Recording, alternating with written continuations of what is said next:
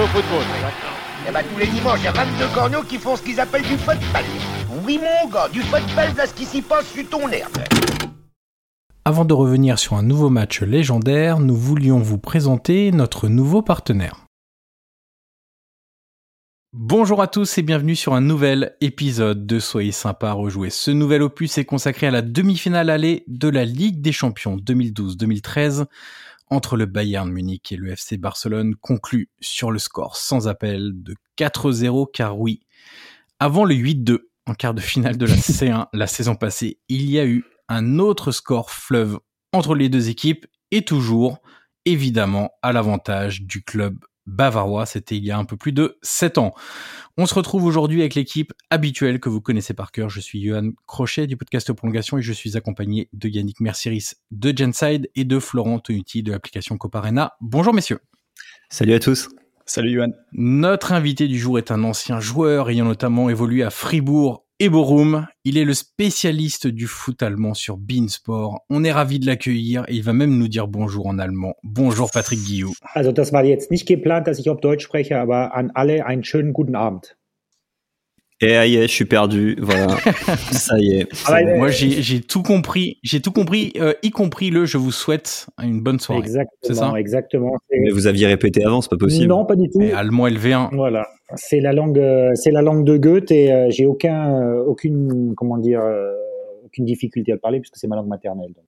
Et voilà. Ok. Est-ce que tu parles si bien l'écossais aussi? Parce que tu as dit que tu avais joué en Allemagne, mais tu as joué aussi un peu en Écosse. Donc est-ce que tu as l'accent redoutable des Scottish? Non, ça je l'ai pas. J'ai l'accent anglais quand je parle euh, avec l'accent français, mais je n'ai pas l'accent euh, écossais. Alors messieurs, dans cet épisode, on va parler évidemment du contexte autour de cette rencontre et de cette édition 2012-2013 de la Ligue des Champions. On évoquera ensuite les compos d'équipe, on se penchera sur la rencontre avec notamment le menu tactique de Florent. On reviendra enfin largement sur deux thèmes. D'abord, le duo Robben-Ribéry qui a marqué les années 2010 du Bayern ainsi que Deuxième thème, Thomas Müller, l'homme que j'aime appeler l'homme désarticulé, l'homme pantin, je ne sais pas, mais qui est pas élégant, mais diablement efficace. L'homme que tu aimes d'amour, il faut le dire. Hein, exactement, un joueur que j'adore, effectivement. On terminera par le traditionnel petit quiz où Yannick essaiera de briller. Alors messieurs, le contexte autour de cette rencontre. Je rappelle, demi-finale aller de la Ligue des Champions 2012-2013. C'était le 23 avril 2013 à l'Allianz Arena de Munich, évidemment. Pour euh, parler un peu de ce contexte, de cette édition 2012-2013 de la Ligue des Champions, on va parler d'abord de la phase de groupe, ensuite on viendra sur le huitième et le quart de finale des deux équipes, la phase de groupe du Bayern, c'est assez simple, malgré un accro un peu bizarre en Biélorussie, Patrick, euh, contre Borisov. Honnêtement, même avec le recul, euh, on a du mal à comprendre parce qu'en plus c'était à la, deuxième journée. C'est pas genre le dernier match qu'on laisse filer, on est déjà qualifié. C'était le premier match à l'extérieur en Biélorussie, perdu 3-1. voilà, c'est jour sans sur un terrain un peu compliqué, mais c'est vrai que ça avait provoqué comme une grosse surprise à ce moment-là. Oui, parce que euh, ça mettait euh, un petit peu dans, l'ambition euh, des dirigeants bavarois un peu du plomb dans l'aile. On s'attendait plutôt à un match facile, à un match aisé, à un match tranquille, d'autant plus qu'on avait gagné, si je me souviens bien, le, le, premier match. Et comme souvent le Bayern, ils essaient de se rassurer très rapidement pour ensuite pouvoir gérer la phase retour de la phase de groupe de, Ligue des Champions et ça leur permet aussi euh, d'être euh, continuer de continuer à être performants en, Bundesliga.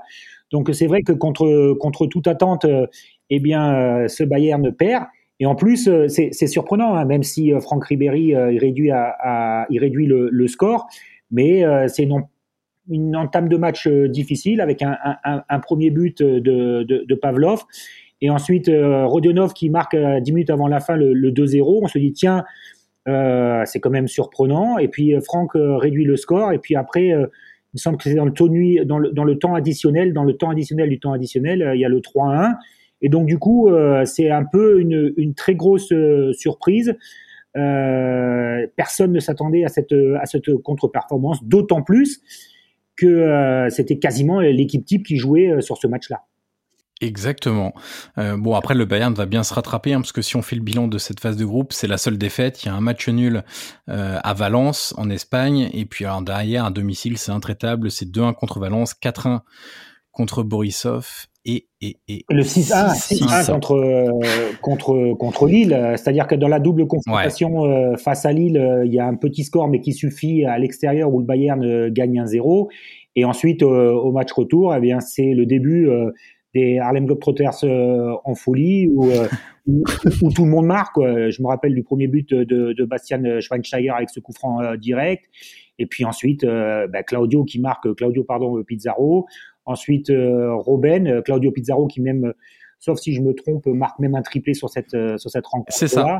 Et donc en face avec Rio Bauba, Cheju, Landreau, même Bacha, c'était une belle équipe. Hein. Debuchy était capitaine, Kalou, Payet, il y avait des sacrés joueurs quand même cette équipe de de, de Lille avec à la récupération il y avait Pedretti et Balmont. derrière ils prennent une, une valise, merci au revoir. Ouais, c'est exactement ça. Ça fait partie des euh, de l'expérience européenne un peu ratée de Rudy Garcia euh, au LOSC, où il avait eu quelques difficultés, effectivement, après le titre de champion de France, quelques départs aussi majeurs, Rami de mémoire, Cabaye aussi, je crois. Euh, vous avez eu beaucoup de mal en, Coupe d'Europe.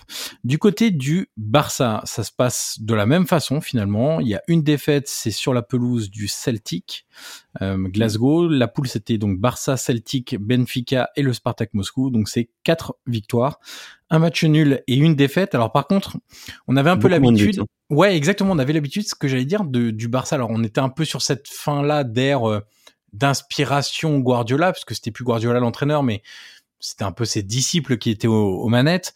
On avait l'habitude des gros gros tarifs, notamment euh, au Nou Camp. Et en fait, le Barça gagne 2-1 contre le Celtic à domicile, 0-0 contre euh, Benfica et une victoire un peu à l'arraché entre guillemets 3-2 contre contre le Spartak. Le bilan est bon, mais c'est vrai que sur la force de frappe offensive, on y reviendra d'ailleurs un petit peu tout à l'heure, euh, il y avait des choses à redire dans cette phase de groupe. Oui, et puis sur le, le match face au Celtic, euh, petite parenthèse, euh, match qui a marqué les esprits à l'époque parce que euh, match où le Barça perd donc 2-1 mais termine avec 84% de possession de balle.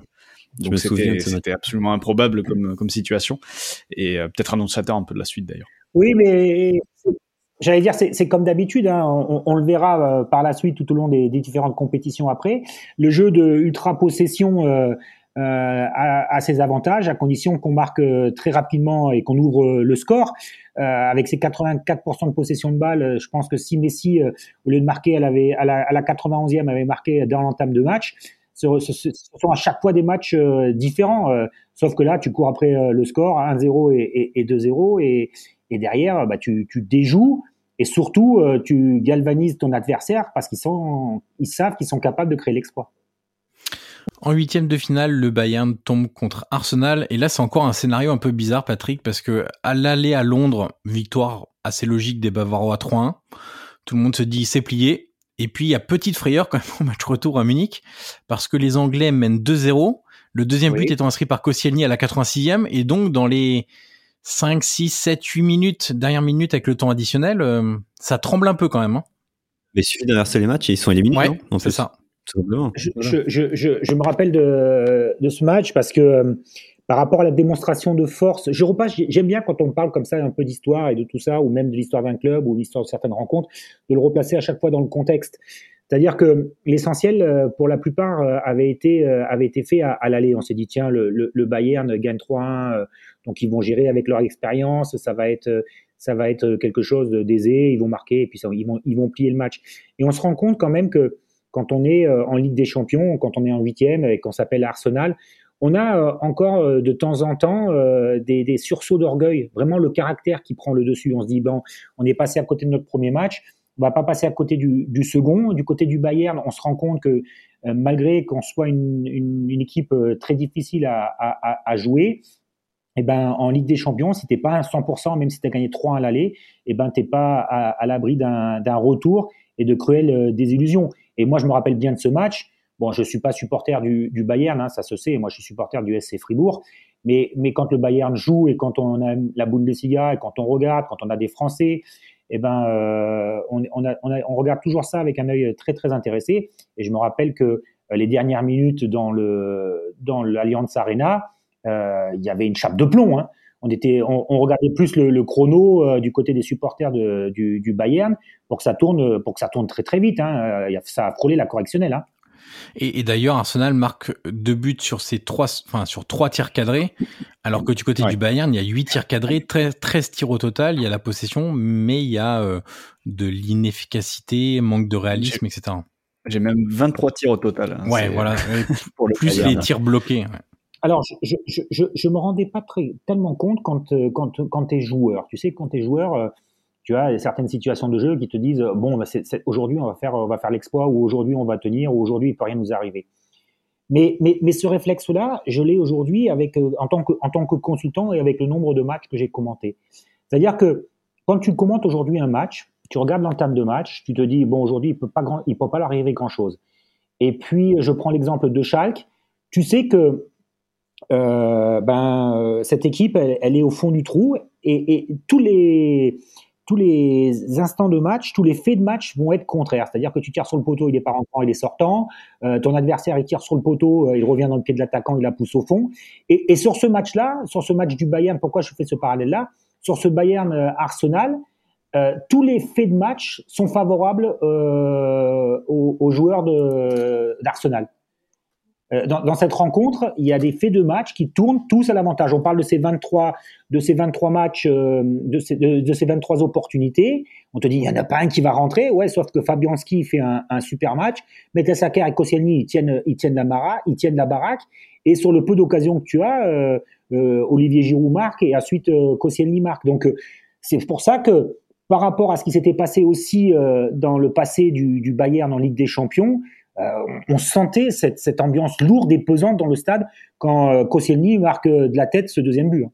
Mais la différence, tu vois, avec le, Bayern, enfin ces grands clubs-là, c'est que même les jours où ça va pas, les mecs, ils ont fait assez le taf avant pour se mettre à l'abri de ces jours où ça va pas. Tu vois ce que je veux dire? C'est-à-dire que, euh, imagine, ils avaient fait juste 2-1 à l'aller. C'est déjà une victoire, c'est fabuleux à Londres. Et ben là, sur un jour où ça va pas, ils sont sortir alors que bah ils sont meilleurs, ils font un meilleur match, etc. C'est ça qui est fort aussi avec ce club, c'est qu'ils ont toujours, j'ai l'impression, la petite marge supplémentaire de, allez, le jour où on n'a pas de chance, bah c'est pas grave parce que on a la marge. En huitième de finale, de son côté, le Barça élimine Milan. À l'aller, ils avaient perdu 2-0 à Milan avec des buts de Boateng et Muntari. On commençait déjà à voir le Milan euh, qui baissait au niveau de, de la ah, qualité de, de l'effectif. Juste pour nos auditeurs, euh, c'est Kevin Pins Boateng, hein, c'est pas Jérôme Boateng. Hein. Oui, exactement. Qu'on fasse pas l'erreur. Exactement. Et du côté du Camp Nou, victoire 4-0, doublé de Messi, but de David Villa et de Jordi Alba. En quart de finale, le Bayern s'impose tranquillement 2-0 à Munich, 2-0 à Turin contre la Juve avec un but de Mandzukic notamment, dont on reparlera un petit peu plus tard. Euh, but de Pizarro, Claudio Pizarro aussi, euh, David Alaba et Thomas Müller au match aller. Et le Barça élimine le Paris Saint-Germain euh, avant l'édition 2020, c'était sans doute la fois où le PSG avait été le plus proche euh, de la demi-finale. Bah, c'est le PSG d'Ancelotti et c'est le, euh, ça se joue à, au but à l'extérieur. Exactement, ça se joue à rien ce match. C'est 2-2 à Paris avec des buts de Messi et Xavi mm. et un partout au Camp Nou avec but de Pedro et de mémoire, ça doit être Pastore, je crois, pour le. Il me semble que c'est bien pour le Paris Saint-Germain. Flo, on va passer aux compositions d'équipe, puisqu'après le huitième, après le quart, vient la demi-finale de cette Ligue des Champions 2012-2013. Le Bayern se présente en 4-2-3-1, assez grand classique quand même du Bayern des années 2010. Hein, ce, on dirait la position là. En vrai, et on dirait presque la compo de presque de 2020. Ouais. Presque. C'est ça, qui, est, fou il y a beaucoup de, de, de choses qu'on retrouve euh, en effet 7, 7, 8, 8 saisons après maintenant, 2020-2021. Mhm. Euh, euh, oui, donc la compo du Bayern, Manuel Neuer dans les buts, ça ça bouge pas. Boateng qui est toujours là en défense centrale, associé à Dante cette fois. David Alaba côté gauche, Philippe Lam côté droit. Euh, Schweinsteiger et Javi Martinez qui est toujours au Bayern mais qui joue beaucoup moins dans l'entrejeu. Et, et, devant, ben, Ribéry à gauche, Robben à droite, Muller derrière, Mario Gomez, sachant que Là, ils sont organisés en 4-2-3, mais ça, ça bougeait pas mal. C'est-à-dire Muller pouvait parfois redescendre jusque dans le milieu de terrain, pour former euh, un milieu à 3. Enfin voilà, ça bougeait quand même beaucoup euh, dans l'organisation parce que euh, défensivement, au milieu de terrain surtout, ils avaient un travail très spécifique sur Xavi, sur Iniesta, sur Messi, et vu qu'il les suivait un petit peu partout sur le terrain, où, est où il se déplaçait, un Schweinsteiger pouvait par exemple se retrouver à hauteur de Gomez ou plus bas ou etc. Donc euh, ça bougeait pas mal. Et ce qui était intelligent côté bavarois, c'était que chaque euh, déplacement était complété par un autre et ça, ça s'articulait très bien défensivement. Et tu parlais de Thomas Müller, on va en reparler un peu plus tard, mais on va se demander un peu quel est son poste parce que c'est pas toujours évident de savoir quel est son poste idéal. Lui qui peut jouer à peu près partout. titulaire. Ouais, voilà, son poste c'est titulaire, effectivement. Voilà. sauf, lors des, sauf lors des euros. Sauf lors des euros, c'est plus compliqué. Son poste titulaire. Pas sous, Kovac. Oui, c'est vrai, exactement. c'est vrai. D'ailleurs, c'est, est-ce que c'est un peu ce qui a. Hum, oui, oui, c'est, ce qui a précipité la fin de Kovac. Ouais, ouais. Le fait qu'il s'était mis certains euh, ténors, on va dire, un peu à dos, dont Thomas Müller. Euh, Le Barça. Oui, dis-moi, Patrick. Non, oui, oui, euh, on avait vu euh, la puissance quand même, euh, même si c'est un grand club comme le, Bayern, la puissance encore qu'ont les, joueurs sur le terrain, mais aussi dans les arcanes avec la direction, parce que Uli Enes et Karl-Heinz Rummenigge ont été eux-mêmes champions du monde et des grands joueurs. Donc à partir du moment où des joueurs cadres viennent les voir, c'est pas pour prêcher pour leur paroisse, c'est pour leur ego et dire je joue ou j'ai pas du temps de jeu, c'est pour dire que l'institution est en danger. Et, à partir de ce moment-là, on comprendra déjà avec le premier épisode avec Carlo Ancelotti, après la défaite 3-0 face au Paris Saint-Germain, euh, en Ligue des Champions aussi, mais aussi avec, euh, avec Niko Kovac, qu'à partir d'un moment, euh, les joueurs ont, ont l'oreille attentive de leurs dirigeants. Et c'est ce qui explique ensuite que quand Thomas Müller n'a plus trop joué, que Jérôme Boateng n'a plus trop joué, que certains joueurs sont allés voir la direction, et ensuite, eh bien, il n'y a, plus le piston ou il n'y a plus le, le, fusible pardon, de l'entraîneur. Et c'est à un moment-là, ces joueurs-là de cette classe-là qui prennent la responsabilité des mauvais résultats, qui se cachent pas, et ensuite on voit que bah, sont capables de tout changer, quoi.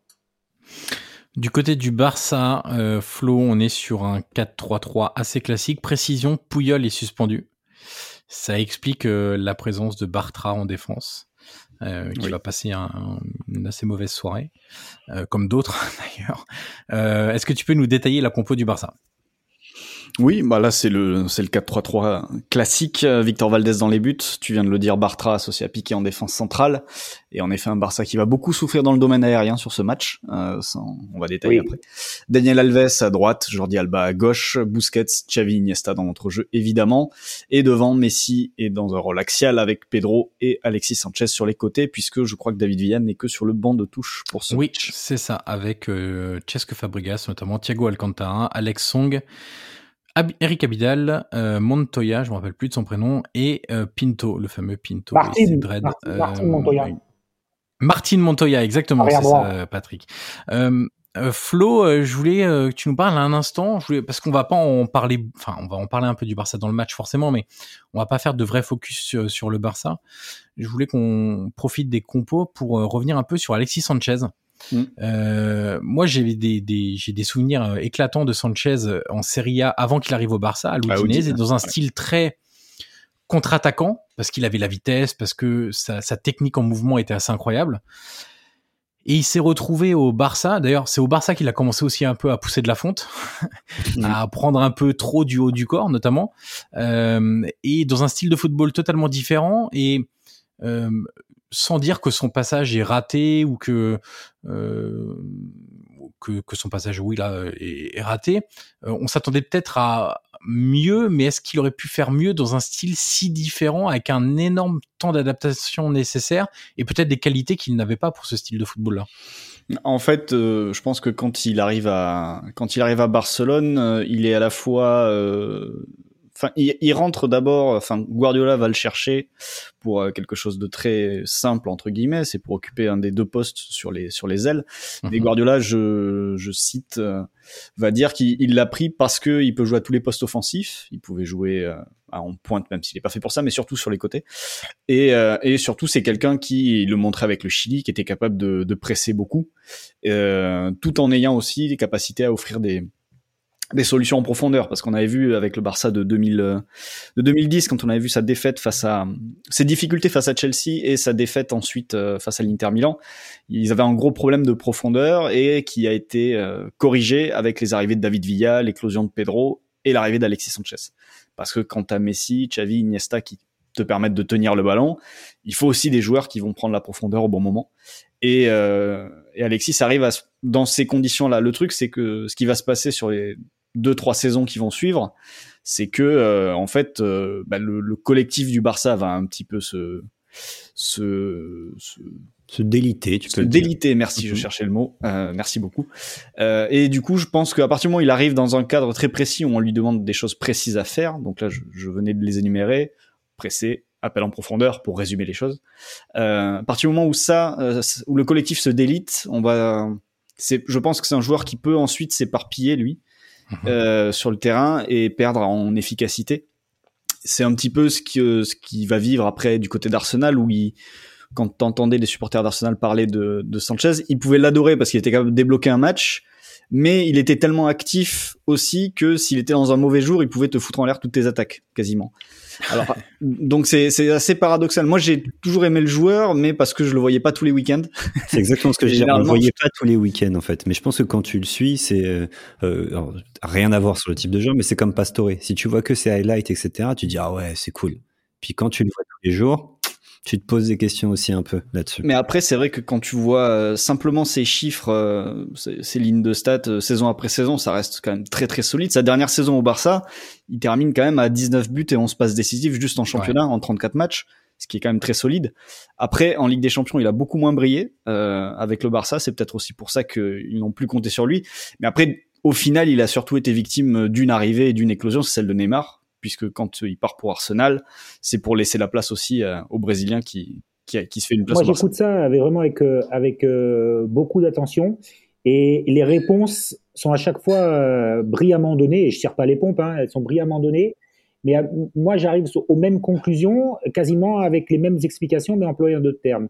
C'est-à-dire que concernant Sanchez, il était à la fois partout et, et donc nulle part. Mmh. Mais, mais c'est terrible hein, ce que je dis. Hein, c'est mais, mais c'est la vérité. Et la deuxième partie, euh, condition de son, son, ou les raisons de son départ, l'arrivée de, de, Neymar, il y a aussi euh, dans les grands clubs euh, la sanction, c'est la Ligue des Champions. Voyez? Et quand vous n'êtes pas décisif en Ligue des Champions, et, et, pas en Ligue des Champions décisif dans les phases de groupe, euh, dans les matchs à, à double confrontation euh, et élimination, c'est là où les très très très très grands joueurs sont systématiquement au rendez-vous. Et Alexis Sanchez, quand il était à Barcelone, il n'était pas, ou rarement, très très rarement au rendez-vous de ces grands matchs. Et d'ailleurs, euh, et d'ailleurs, euh, cet été, le Barça s'est séparé de Luis Suarez. Et Luis Suarez, ça faisait quelques saisons qu'il n'était pas du tout performant aussi en Ligue des Champions. Il le regrette peut-être d'ailleurs un peu pour le championnat, qui sait. Mais c'est vrai que Suarez, ça fait quelques temps. Donc, on en conclut tous d'accord pour dire que euh, au-dessus des championnats nationaux, il y a la Ligue des Champions, d'accord? Au niveau de l'intensité, au niveau de, de, la demande euh, au niveau du sens tactique, au niveau de tout ça. C'est encore au-dessus, au-dessus parce que les adversaires, euh, quand, quand, vous êtes en huitième, est-ce qu'on partage déjà euh, le domaine de définition suivant que le Barcelone ne regarde pas le système tactique du Bayern et que Bayern ne regarde pas le système tactique du, du Barça, ou très peu. À ce niveau-là d'exigence, chacun est persuadé qu'il va mettre en place son projet de jeu et qu'il va l'imposer à son adversaire que à part, mis à part les coups de pied arrêtés, mis à part savoir où, ils vont déclencher le pressing, quelles sont les zones de récupération, euh, sincèrement, euh, le Bayern de Heinkes euh, savait ce qu'ils allaient faire et le Barcelone de Tito Villanova sait aussi exactement ce qu'il va faire. Donc du coup, on est dans des, dans des confrontations où on a des matchs à chaque fois, la plupart du temps, très très ouverts.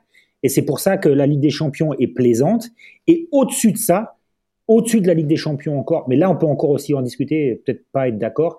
Il y a euh, l'équipe nationale qui représente encore autre chose et qui demande encore d'autres paramètres que la Ligue des Champions. Ouais, l'équipe nationale c'est un, autre débat parce que, enfin, je sais qu'on avait déjà eu nous ici, mais on trouve que, enfin, que la Ligue des Champions c'est la quintessence de la performance, c'est là où il y a où il y a le où il y a le mieux parce que justement tu as tous les joueurs qui travaillent ensemble toute l'année, etc.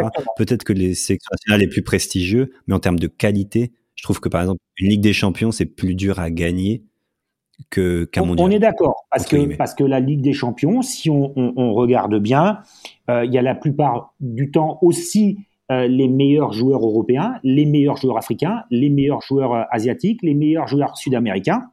Pourquoi j'en parle? Parce que Par exemple, si on prend Ryan Giggs, il a jamais fait une Coupe du Monde avec avec son pays. Donc, je, je, veux bien je veux bien qu'on dise effectivement c'est très très compliqué de la Ligue des Champions. D'ailleurs, quand on écoute toutes ces grandes, tous ces grands joueurs, ils te disent la Champions, la, la, Champions, ils veulent absolument gagner la Ligue des Champions. Sauf que encore une fois, la réponse a été apportée.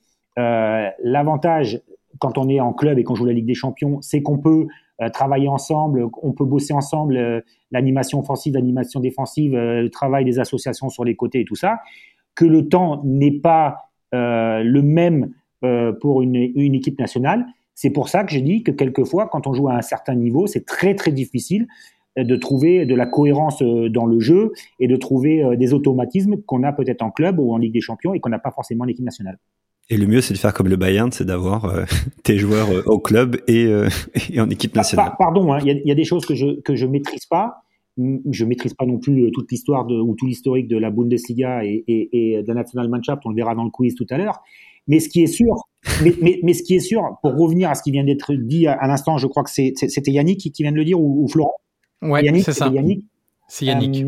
la National Mannschaft n'est jamais aussi forte que son bloc bavarois est fort. Voilà. Vous regardez les constantes. Vous avez 6, 7, 8 joueurs du Bayern, 5, 6 joueurs du Bayern qui forment l'ossature de la Nationalmannschaft et ensuite les autres qui arrivent autour qui viennent se greffer dessus. Et pour parler d'un pays que je connais bien, on dit exactement la même chose de la Nationale avec la Juve. Quand on a un gros bloc, non, non. Quand on a un gros bloc de la Juventus euh, en équipe nationale, eh ben, généralement ça se passe très bien. Ça c'est un fait aussi établi dans, dans l'histoire. Euh, Flo, pour revenir sur le match, euh, tu vas dérouler un petit peu ton, ton menu tactique. Et euh, on a commencé à en parler tout à l'heure. Tu parlais du milieu de terrain du Barça, eh ben, ce milieu de terrain se fait un petit peu manger, enfin même totalement manger par celui du Bayern. Ouais, en fait, euh, pour moi, c'est un match. Euh, alors évidemment, il y en a eu d'autres, hein, c'est pas le seul, mais c'est un match charnière dans le dans l'évolution du foot dans les années 2010 parce que euh, on avait bah, jusque là au début des années 2010 on avait le Barça qui avait qui dominait par la possession par la tenue du ballon par son pressing aussi pour le récupérer très rapidement et là en fait on tombe sur un match où euh, ce qui va importer, c'est pas l'équipe, euh, c'est pas le, pourcentage de possession, mais c'est l'équipe qui va décider euh, où doit aller le ballon. C'est-à-dire le Bayern, sans l'avoir, va empêcher le Barça d'aller dans certaines zones. Et en l'occurrence, il va empêcher le Barça de s'installer au milieu de mmh. terrain. Euh, et là où le Bayern a été très fort sur ce match, c'est de parce que ils impriment pas forcément. Enfin, en le revoyant, moi dans mon souvenir, je, je m'attendais à un pressing très haut, très intense, un Barça qui est obligé de lâcher la balle. En fait, le Bayern, non, ils, sont, ils ont un bloc médian. Oui. Et ils empêchent le Barça de, en gros, de franchir la ligne médiane euh, et de s'installer dans le camp adverse. Parce que si tu empêches le Barça de s'installer dans, le camp adverse, il peut pas mettre en place son pressing à la perte du ballon. Et du coup, il peut pas euh, installer ensuite sa possession et te dominer euh, comme il en a l'habitude. C'est remarquable, hein, c'est super bien résumé. Il euh, y, a, y, a, deux choses. Il y avait euh, coupé les lignes de passe euh, entre Busquets et, et Messi ou Xavi, Iniesta, Messi. Il y avait la volonté et, et, je me rappelle bien parce que c'est, ça, ça, me, ça me fait des, des, des, flashs comme ça parce que Jupp Heynckes dans ses déclarations d'avant-match et même après sa victoire aussi sur sur Barça, mais longtemps après, hein, pas pas euh, de la flagornerie euh, 15 jours après le match, longtemps après dans ses analyses, il avait exactement décrit ça. C'est-à-dire que euh, il savait, il connaissait parfaitement euh, les circuits préférentiels, d'accord? Il s'agissait de continuer à, à couper euh, ces circuits préférentiels tout en, en, en, gardant son projet de jeu. Et quand on parlait euh, de, de, de, ce bloc médian et quand on parlait à un moment donné aussi des zones de récupération, ils se font bouffer au milieu. On peut dire à un moment donné, oui, mais pourquoi ils se font bouffer au milieu? Sauf si je me trompe, ils sont 3 pour 3, même s'ils sont en pointe inversée avec Busquets, Xavi, Iniesta d'un côté et Martinez, Schweinsteiger et Thomas Müller en électron libre. Sauf qu'on se rend compte, et c'est là où le Bayern a été très très fort, et c'est là où on a vraiment une mutation sous Jupp Heynckes, euh, ce, ce, milieu soi-disant à trois, Martinez, Müller, Schweinsteiger, et dans beaucoup de situations à la récupération du ballon, un milieu à 5 avec Ribéry et Robben, qui ont décidé enfin de défendre aussi dans l'intérêt du Bayern. Ouais, ça, ça c'est un, un, point très important parce que évidemment, tu es face au Barça et euh, parfois dans le match, il y a des situations où le Barça va réussir à trouver des décalages au milieu. Et à... Sauf que les décalages, ils vont, il faut qu'ils les créent, on va dire, à 50 mètres du but, 40 mètres du but adverse. Donc il y a encore quand même une vingtaine ou une trentaine de mètres à faire pour arriver dans la zone dangereuse. Et en fait, sur ce match-là, ce qui est euh, assez impressionnant, c'est justement quand il y a ces décalages qui sont créés au milieu de terrain, c'est les efforts, comme le disait Patrick à l'instant, que font Ribéry, que font Robben, que font Muller pour revenir et combler euh, ces espaces. Ils vont plusieurs fois faire des gros sprints pour justement euh, bah, empêcher le Barça de profiter du décalage qu'ils ont créé en amont jusque jusqu'au niveau de la défense bavaroise. Et à chaque fois, le décalage est, est rattrapé. Et du coup, bah, l'action, euh, l'action s'arrête là. Il n'y a pas, il y a pas de situation. D'ailleurs, le Barça va terminer à 4 tirs, je crois, au total. La, la, la, la, volonté, la volonté aussi, aussi sur ce match, c'est dans certaines zones d'avoir euh, systématiquement un joueur qui fixe cadre et une prise à deux, voire une prise à trois. Ouais. Ouais. Et, et à ce niveau-là, euh, c'est le, le, match de Ravi Martinez est, est absolument impressionnant. Euh, c'était sa saison 2012-2013 euh, est, est, assez enfin, exceptionnel par rapport à ce qu'il a fait après, mais bon, il y a eu les blessures, il y a eu pas mal d'autres problèmes. Il y a un truc, bon, alors quand, euh, quand ils avaient, il faut le replacer encore une fois, comme je disais tout à l'heure dans le, dans le contexte, quand ils vont chercher Javi Martinez, on se demande, malgré les qualités qu'il a les joueurs, euh, s'il va pouvoir avoir au niveau du rythme, au niveau des jambes, euh, voilà, euh, le, le, le, le, jeu pour, pour pouvoir jouer dans l'équipe du Bayern. Sauf que là où ils ont été brillants, les dirigeants bavarois, c'est qu'en fin de compte, euh, Martinez est juste un complément, alors pas un complément en genre backup, mais un complément par rapport à ce qui manquait euh, dans le milieu de terrain et dans l'analyse que les dirigeants bavarois avaient fait. C'est-à-dire que Javi Martinez, cette année-là, je pense euh, au milieu de terrain, dans l'intelligence de jeu, dans le sens du placement et dans la, j'aime pas toujours le don de soi, mais dans cette faculté qu'il a eu à, boucher le dos de Bastian Schweinsteiger, à venir euh, aider Thomas Müller, et, juste sur certaines actions par son placement, parce qu'il savait que le ballon allait ressortir de ce côté-là, à ce moment-là, avec cette transition-là, cette, saison-là, Javi Martinez est pour moi un des tout meilleurs, sinon le meilleur euh, milieu euh, en, point de basse récupérateur à deux, comme ça, euh, il a été tout simplement phénoménal. Florent, juste avant de, faire intervenir Patrick sur sur ça, une petite stat quand même pour montrer la participation défensive de de Ribéry et Robben sur ce match-là. Euh, oui, ils vont ils vont terminer avec avec beaucoup de tacles tentés, pas toujours réussis, mais Ribéry va terminer avec 8 tacles tentés, ce qui pour un joueur à vocation offensive est énorme. Est, est énorme. Je crois qu'il en a réussi 3 sur le match, mais rien que le fait, comme je disais, de faire l'effort de repli pour aller dans la zone et aller aider et empêcher par exemple un contre un pour Alaba euh, à jouer derrière. Rien que ça, c'est c'est capital pour un pour un attaquant. Et Robin termine à 5 aussi, ce qui ce qui est aussi très très important. On avait euh, on avait discuté avec euh, avec Yohan en avant pour préparer euh, pour préparer ce soir. Ah, j'allais y venir. Ah ben pardon pardon. Alors je te coupe pas le pied. Non, vas-y, vas-y, tu peux y aller, sans vais, problème. On, on, va le faire euh, différemment. On, on, on est d'accord dans l'analyse. On est dans l'analyse pour, pour d'accord pour dire que à cette époque-là, sur cette année-là, même sur deux années-là, je pense que au niveau européen, si on parle par paire, si on parle par binôme, côté droit, il n'y avait pas mieux que l'âme Robben, et sur le côté gauche, avait pas mieux que Alaba Ribéry. Si quelqu'un me dit qu'il y avait une meilleure paire dans un 4-2-3-1 avec des joueurs comme ça, moi je, moi j'ai pas souvenir qu'il y, ait, est, qui est, qui est des joueurs qui soient aussi bons et aussi complémentaires que les deux, les deux binômes. Là, je vois pas. J'ai beau chercher. De toute façon, pour moi, la paire, on en parlera après, mais Robin Ribéry, euh, c'est ce qui se fait de mieux dans, dans, ce, dans cette décennie-là. Donc euh, là, je vois pas. J'ai beau chercher, je vois pas. Non, il euh, y a une connexion, mais c'était pas vraiment une paire entre guillemets. C'était la connexion Alves-Messi, euh, puisque Alves vrai. était le plus gros fournisseur de de passes décisives de Lionel Messi. Euh, mais c'était un, oui, c'était un peu avant aussi que les années 2010, ça courait sur les deux. Mais moi, je, je, je parlais peut-être que je me suis mal fait comprendre dans le jeu dans les couloirs. C'est-à-dire que ouais ouais bien sûr oui c'est pour ça que je disais que c'est voilà. pas tout à fait une paire quoi c'est c'est une connexion voilà, mais pas une paire. Ça peut être un circuit entre les deux un circuit préférentiel ou euh, ouais. connecte, euh, où les deux joueurs se connectent systématiquement. Mais, mais moi, je, je, je, parle dans les dédoublements, de jouer la passe au moment où, où, Robben rentre intérieur et que Philippe Lam propose une solution, le dédoublement, paf, dans le bon timing joué, euh, Ribéry qui rentre intérieur pour ouvrir le couloir euh, pour Alaba, bing, il y rejoue à un moment donné, euh, à un moment donné, fan de frappe, Franck se, se, se, se, laisse oublier dans la surface de réparation plutôt que de centrer en rupture ou de centrer fort sur Mario Gomez, paf, on retrouve encore une solution à l'intérieur avec Ribéry.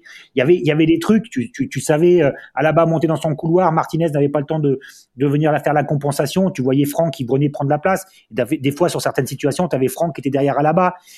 C'est un peu après ce qu'on va retrouver euh, euh, avec Guardiola un peu partout. Euh, l'essentiel, c'est qu'en fin de compte, les zones soient occupées, peu importe les joueurs.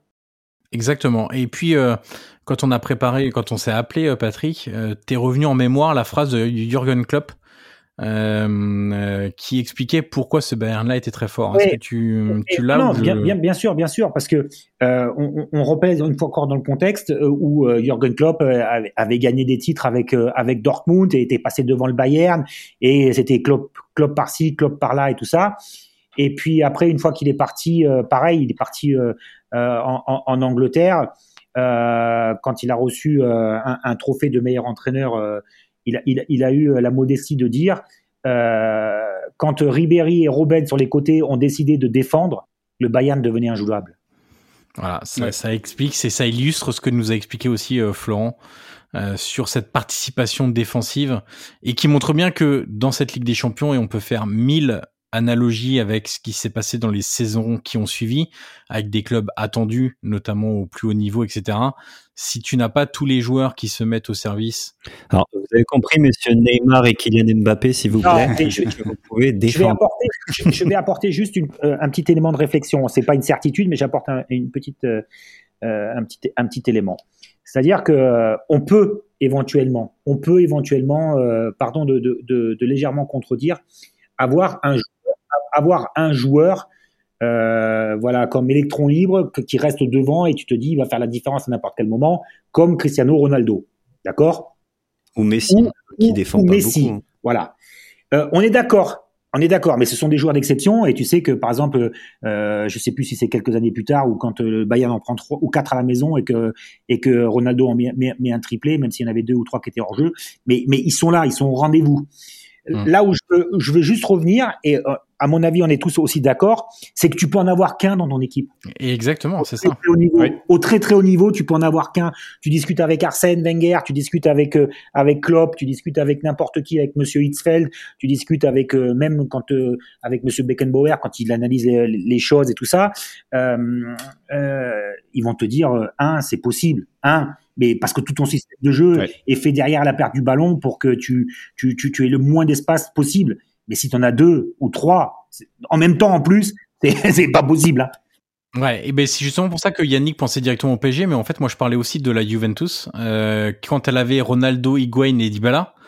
Euh, forcément, quand on a trois euh, dont l'activité défensive est très très limite, euh, bah effectivement, euh, tu peux euh, tu peux pas aller loin en Ligue des Champions, ça devient possible. Donc il y a il y a la Juve, il y a le PSG, il y en a d'autres aussi. Quand tu as des joueurs qui sont déconnectés de certaines phases de jeu et notamment les phases défensives, quand on a un comme tu l'as dit Patrick, ça peut être jouable, ça le devient peut-être de moins en moins d'ailleurs, mais quand on as plus, c'est c'est injouable en fait. Mais eh moi, c'est, c'est, là, on, on est d'accord pour dire qu'on est des passionnés de, de, de Ligue des Champions. Hein. ça se voit de moins en moins. Ça se voit de moins en moins en très très haut niveau. Euh, au moins, euh, au moins, euh, et je crois que c'est Flo qui est notre statisticien, ou du moins notre, notre, tacticien, pardon. Euh, notre tacticien, pardon. au moins fermer le retour. Parce que tu as, as, des joueurs qui ferment même pas le retour. Oui, ça c'est notamment, notamment quand on voit le match pour le coup de Messi face au face au PSG au match aller. Euh, il y, a, y, a, ce genre de choses. Après, euh, après il y a, y a aussi pour revenir aux équipes qui en ont deux, qui en ont trois, des mecs qui qui bossent pas. Euh, il y a aussi le, le, le, rôle du coach et la capacité du coach à les faire défendre. Ce qu'a réussi Incas avec Ribéry et Robben, ce qu'a réussi, ce qu'avait réussi Luis Enrique aussi, même si à l'époque il prend Neymar dans une situation où Neymar doit encore se faire en Europe et doit et doit prouver mais Neymar devient devient un joueur qui défend à gauche dans le 4-4-2, comme Ribéry défendait à gauche d'ailleurs en phase défensive. Je parle du 4-4-2 du, du, Barça à l'époque. Flo, il y a, y a, une chose aussi. Hein. À un moment donné, euh, tu décris euh, certains profils d'entraîneurs. la, la, question qui se, qui se pose vraiment, c'est est-ce que ce sont des entraîneurs ou est-ce que ce sont des managers d'ego? Oui, bien tu sûr. vois, parce que Et tu as aussi l'intelligence, t'as aussi l'intelligence des joueurs, aussi le fait de comprendre que en faisant ça, ils vont euh, gagner et du coup ils vont briller parce que c'est ceux à qui on demande de défendre, ce sont souvent ceux qui font gagner l'équipe. Euh, tu vois, on parle de Ribéry, Robben, etc. Et quand ils ont compris ça, c'est compliqué hein, pour eux de, comprendre en fait. Ils sont toujours dans cette espèce d'économie pour euh, justement gagner la lucidité au moment où il faut c'est parce qu'il y a ça aussi. Hein, le fait de pas défendre, c'est pas que pas avoir envie, c'est aussi euh, de dire voilà, faut que je sois à ce moment-là décisif et si je suis cramé, bah je le serai moins. Quand ils arrivent à faire ce cap-là, et je pense qu'il faut un peu, il faut de l'intelligence, un peu de maturité, oui, parfois un peu d'âge oui, aussi. Oui. Pour, mais, mais, pour ça. mais on est d'accord aussi de dire qu'on est dans le management de l'ego, parce que tous ces joueurs-là, tu leur apprends pas à jouer au foot, hein, tu leur apprends juste à jouer au foot ensemble. Et tu es dans, vraiment dans. Ouais. Bah, Aujourd'hui, est-ce qu'il y a beaucoup d'entraîneurs qui sont meilleurs techniquement que leurs joueurs, à part Zidane? Enfin, tu vois. Non, ça n'existe pas, tu vois, c'est ça le truc. oui. C'est ça. Euh, Flo, pour finir sur le match, quelques stats clés euh, que tu vas nous donner pour finir la lecture de, de, de cette rencontre. Oui, bah, euh, le stat clé, c'est simplement, j'en ai parlé tout à l'heure, mais c'est le 15 tirs à 4 pour le Bayern, euh, avec deux fois moins de, de ballons euh, à jouer. Ouais. On finit à 66% de possession pour le Barça. Et après, je sais pas si tu veux qu'on en parle, mais le, il y a quand même, sur le côté débauche d'énergie, kilomètres parcourus, Ouais. Il y a des, des, statistiques intéressantes, surtout quand on compare en fait au football de maintenant euh, qu'on appelle oh, post Je pense qu'on va, pense qu'on va s'amuser là. J'attends ça avec impatience. Ouais, ouais. Sois vraiment bon parce que tu vas voir que j'ai une phrase, elle va, te, elle va te tuer tout ce que tu vas me dire. Là. Alors sois vraiment bon, sois vraiment bon et sois convaincant. Hein. Vas-y, je t'écoute. Alors. Alors la, la, la question, le, le, le, le, truc est très simple, c'est que euh, donc en 2012-2013, les kilomètres parcourus par le Bayern, malheureusement, je n'ai pas le nombre de sprints et de courses voilà. à haute intensité. C'est euh, très bien. Voilà. Et, et, donc dans l'ordre, on a 112. Alors face à Arsenal, 112 et 121 kilomètres aller et retour. Euh, face à la Juve, 116 et 114. Pardon, pardon, pardon, 112 à l'aller et 121 au retour? Non, c'est l'inverse, pardon. 121 ah, à l'aller, 112 au retour. Euh, 116 à l'aller et 114 au retour contre la Juve. 113 euh, à l'aller contre le Barça, 118 au retour. Et en finale contre Dortmund, ils sont à 114 km parcourus. Sachant que leurs adversaires euh, oscillent entre 107 pour le Barça au match aller, qui est l'équipe qui a le moins couru sur euh, tous les adversaires, et 118 pour la Juve aussi lors du match aller. Et pour euh, comparer avec 2019-2020, on a un match aller face à Chelsea où ils sont à 116 et Chelsea est à 114. Match retour où le score est un peu déjà fait, où ça faiblit un petit peu, on est à 108 pour le Bayern et 104 pour, pour Chelsea. Et ensuite, sur la phase finale, euh, face au Barça, ils sont à 108 km, le Barça est à 98, ce qui est très faible. Euh, contre Lyon, ils sont à 110 km, Lyon est à 112. Et euh, contre le PSG en finale, ils sont à 104 km, le PSG est à 99. Donc on voit bien une différence. Euh, sur le, le plan, euh, de toute façon, on, on, avait quand même vu assez clairement que le Final 8 de Ligue des Champions ne montait pas très haut dans les tours en termes d'intensité, etc. C'était pas forcément les matchs les plus les plus intenses. Et on voit à l'époque aussi que euh, ça courait beaucoup côté Bayern, mais ça courait autant en face aussi. Euh, contre Dortmund, euh, Dortmund en finale est à 117. Contre la Juve, c'est assez équivalent. Donc il y a, y, a, surtout une vraie différence entre le football de l'époque et le football de maintenant, où il y a finalement, en ce moment en tout cas, une petite baisse en termes d'intensité et de, et de débauche d'énergie sur le terrain. Et maintenant, c'est l'heure de la phrase de Patrick Guillaume. Bah, la, la, la, la, phrase, elle est, elle est très simple. Hein. Moi, alors pas parce que j'ai joué à ce niveau-là, parce que j'avais pas, j'avais pas le niveau, mais en tout cas, j'ai, j'ai la chance de le vivre par procuration euh, maintenant avec, depuis quasiment 20 ans en commentant des matchs euh, de Ligue des Champions et des matchs de, de, de très très haut niveau. Euh, à chaque fois que tu discutes avec avec avec des joueurs, ils te disent mais Pat, le plus important dans le football, c'est de courir au bon au bon moment, au bon rythme. Oui, bien sûr. Donc cette phrase, elle, elle, te tue tout. Elle te tue tout. Mais par contre, ça résume par rapport à tout ce qu'il vient de dire et le travail qui a été de recherche qui a été fait sur les sur les sur les kilomètres euh, parcourus. Ça résume euh, quelquefois certaines choses. Le Bayern aujourd'hui est leader en Bundesliga et depuis le début de la saison, on va jouer la 24e journée euh, et, et, et l'équipe qui court le moins. On est à 114 km en moyenne depuis le début de la saison. Et ce qui explique que quand on a un jeu de possession, parce qu'ils sont pas les meilleurs en possession, hein, euh, y a euh, Dortmund doit être devant, mais quand tu as de la possession, bah, tu fais courir et que, quand tu dois boucher des trous de l'autre côté, tu fais courir ton adversaire, tu le fatigues. Il y a une, fatigue psychologique. Et puis, euh, comme ils ont des joueurs de talent euh, qui sont capables de faire la différence à n'importe quel moment, ça explique qu'ils font la différence en, en, en seconde mi-temps. Quand le Bayern a des kilomètres parcourus au, retour plus conséquents, c'est qu'ils ils, sont sur un terrain plus, plus grand, par exemple aussi. Donc les courses sont pas les mêmes. Et après, il y a une autre chose aussi, et ça a été très bien dit euh, dans, en introduction, c'est l'intensité des courses. C'est-à-dire que euh, aujourd'hui, avec l'effort, le contre-effort, le gegenpressing, comme on appelle ça, de, de, de Jürgen Klopp, les courses ne sont absolument pas les mêmes, plus les mêmes. Donc du coup, on est dans, beaucoup plus aussi dans les notions de bloc, encore plus aujourd'hui, où on réduit les espaces, où on réduit les espaces entre les lignes, où on réduit les espaces euh, entre les joueurs. Et si c'est bien coordonné, t'as pas besoin, euh, t'as pas besoin de faire, euh, de faire des grandes courses. Et après, c'est la question que je pose à Florent. Mais bon, il faut pas que Dimitri Payet écoute cette phrase-là, hein, parce que sinon, il va vraiment plus plus rien faire. Là. il faut qu'il fasse attention à ce que mais, tu dis. Mais, mais, mais volontairement aussi euh, provocateur. Est-ce que aujourd'hui, parce que euh, avant, on avait un 4-4-2, un 4-4-2 en losange, un 4-4-2 avec deux excentrés. Aux joueurs, quand, aujourd'hui, quand on voit Leipzig jouer, on voit certaines équipes jouer, ils sont en 3, 2, 2, et tu, tu sais pas.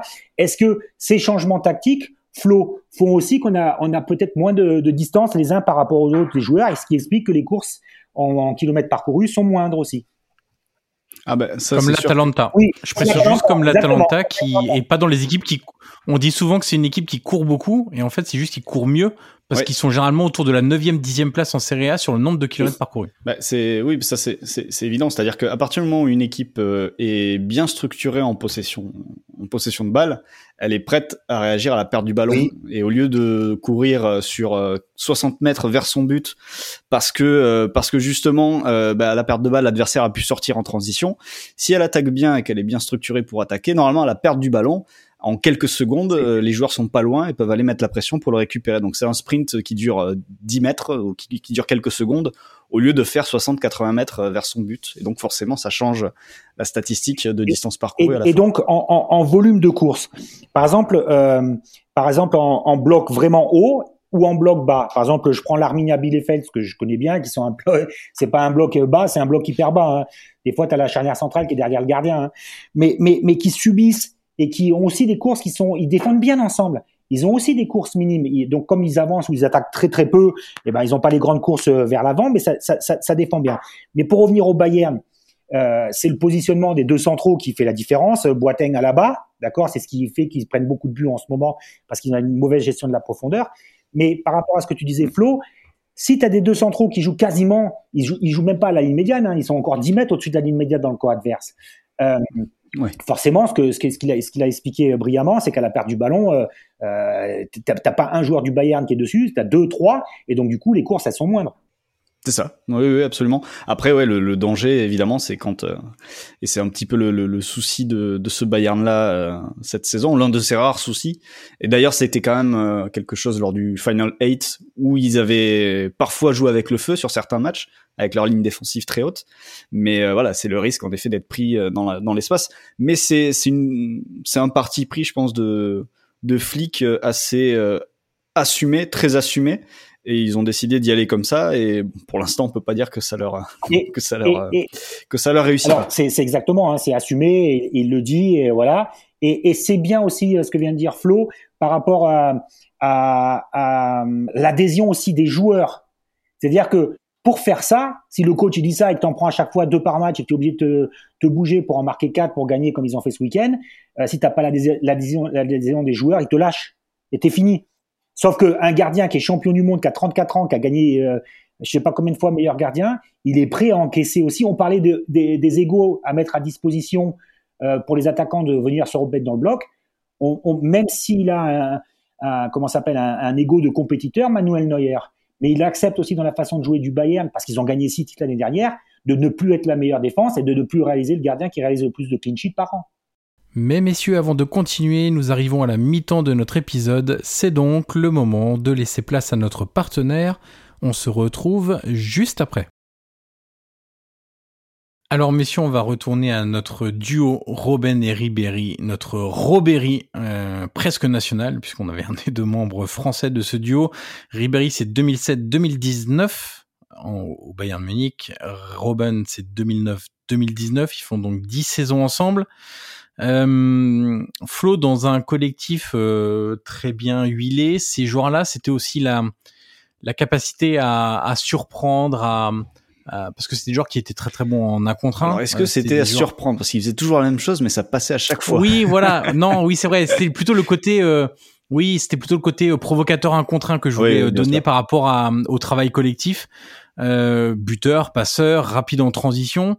Euh, Qu'est-ce qu'on retient de ce duo-là? Euh, Qu'est-ce que toi tu retiens, Flo, sur ce duo Robéry qui a vraiment, on le disait tout à l'heure, enchanté le football européen pendant pendant dix saisons? Ah bah les deux, de toute façon les deux au sommet de leur forme euh, avec le Bayern, ça les rendait quasiment injouables. Hein. Euh, enfin c'était le Bayern, c'était quand même assez assez simple offensivement, c'est-à-dire tu tu remontais la balle, tu passais par les côtés. Toi tu la mets par exemple à droite sur Robben, tu vas avoir Muller qui va faire une course euh, dans l'espace, euh, dans le dos de la défense, dans le dos du latéral pour faire une fausse piste et Robben qui va rentrer à l'intérieur et puis qui ensuite va trouver va trouver ce qu'il va faire au fur et à mesure en allant fixer. Et de l'autre côté, tu avais Ribéry qui, qui rentrait, euh, qui rentrait euh, fixer son joueur et qui soit le débordait lui-même, soit attendait à la bas, qui allait, qui allait euh, dédoubler et, et finir le et finir le travail. Et des deux côtés, en fait, tu avais juste deux individualités énormes en un contre un, qui en plus avaient avaient des joueurs autour d'eux capables de faire des fausses pistes et de leur et de leur offrir des espaces. Parce que si tu as une individualité, mais mais personne autour, pas de danger, euh, pas de menace qui vient l'accompagner, euh, bah, euh, l'individualité, elle va être prise à deux, à trois, et forcément, c'est plus compliqué pour elle. Là, dans ce Bayern-là, t'avais Alaba, t'avais Muller, t'avais Lam aussi qui pouvait qui pouvait participer côté côté droit. Il y avait il y avait les avant-centres, il y avait toujours la possibilité de centrer parce qu'avec Mario Gomez ou Mandzukic dans la surface, t'avais t'avais aussi du poids. Et ça, ça les rendait très difficiles à lire. Et Pizarro, oui, c'est vrai aussi. Euh, Patrick, je vais te donner deux trois stats et puis comme ça on va essayer de, de placer ces deux joueurs-là dans l'histoire du du, du, du Bayern. Ribéry, c'est le joueur étranger, alors à la bas va sans doute le dépasser d'ici la fin de la saison, avec le plus de matchs sous le maillot du Bayern, joueur étranger, hein, je précise. Euh, il est 13e au total, toute nationalité confondue, 425 matchs. Ribéry, c'est 11e meilleur buteur de l'histoire du Bayern avec 124 buts. Robben, 6e joueur étranger avec le plus de matchs, 309. Et 8e, toute nationalité confondue, euh, meilleur buteur avec 144 buts dans l'histoire du Bayern. Où est-ce qu'on les où est-ce qu'on les met aujourd'hui en, Allemagne? Quel regard on porte sur leur carrière? Et est-ce qu'on les met vraiment euh, parmi les, joueurs qui ont le plus compté? Alors, on sait que le Bayern, il y a eu beaucoup de grands joueurs, beaucoup de grands joueurs allemands, des joueurs étrangers également. Euh, mais est-ce qu'on les met dans cette caste-là des, plus grands joueurs de l'histoire du Bayern? Alors, il y a, deux choses. Avec euh, L'avantage avec le Bayern, c'est comme quand on est au cirque et qu'on tombe du trapèze, the show must go on. Ça, c'est la première chose. Une fois qu'on a dit ça, les deux joueurs euh, sont euh, dans le Hall of Fame du Bayern, sont au panthéon du football bavarois et du football allemand. Euh, sont des joueurs qui ont marqué l'empreinte de, de, la Bundesliga, qui ont marqué l'histoire de la Bundesliga. Euh, moi, j'ai eu la chance de les voir euh, évoluer plusieurs fois, de, de moult fois. Il y a des joueurs pour lesquels on, paye un billet pour aller les voir jouer. Des fois, on va voir son équipe jouer, puis des fois, euh, on est capable d'aller payer pour voir un joueur, un adversaire. Messi, il faut l'avoir vu jouer une fois dans sa vie. Euh, Maradona, il faut l'avoir vu jouer une fois dans sa vie. Euh, Ribéry, Robben, Pascal Fennuno, des joueurs comme ça, il faut les voir une fois, une fois dans, une fois dans, dans, dans, leur vie. Vous rigolez, hein Vous rigolez sur Pascal Fennuno. Mais je pense alors, ah, pas. C'est un des plus beaux joueurs de foot euh, que que qu'on ait qu'on ait eu ces dernières années. Euh, euh avant, euh, avant, sauf sauf qu'il n'a pas voulu aller jusqu'au bout du bout parce que ce qu'il avait, ça lui suffisait.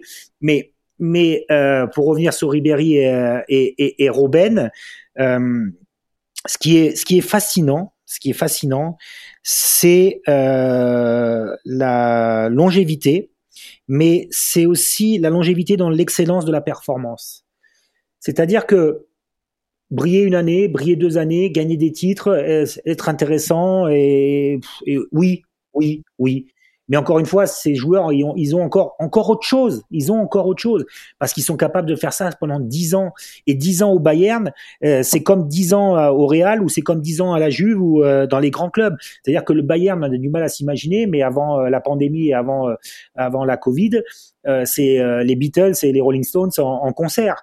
C'est-à-dire que vous allez aux séances d'entraînement euh, quand c'est pas huis clos, euh, il y a, y, a, 3000 personnes. Euh, ils, ont, ils vont jouer à l'extérieur à Schalke, ils vont à l'hôtel, il y a 5000 personnes qui les attendent. ils jouent tous les. C'est le FC Hollywood, hein, c'est un, un, des surnoms. Oui, mais le, le, FC Hollywood, c'est Offenberg, c'est Basler, c'est c'est c'est Stroun, c'est Trapattoni, c'est encore autre chose. Là, là, c'est vraiment, on, on, on, vient de voir, on vient voir les Harlem Globetrotters en tournée voyez? Et, et, et, on n'est pas déçu parce que le niveau d'excellence, il se passera toujours quelque chose.